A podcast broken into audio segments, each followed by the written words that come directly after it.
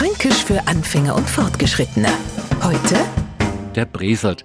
Na, das ist ja vielleicht der Sommer. Entweder Brutzelhaas oder furchtbar kalt. Frei gehst aus dem Haus und backst die Ski warm Ei. Am Nachmittag hautst du die Brero. Oder umgekehrt. Kein Wunder, wenn's die da der Breselt.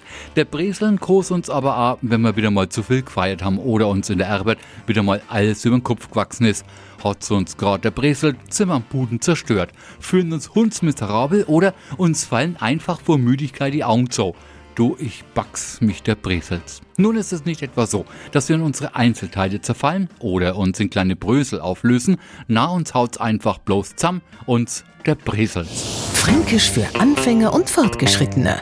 Morgen früh eine neue Folge. Und alle Folgen als Podcast auf podu.de.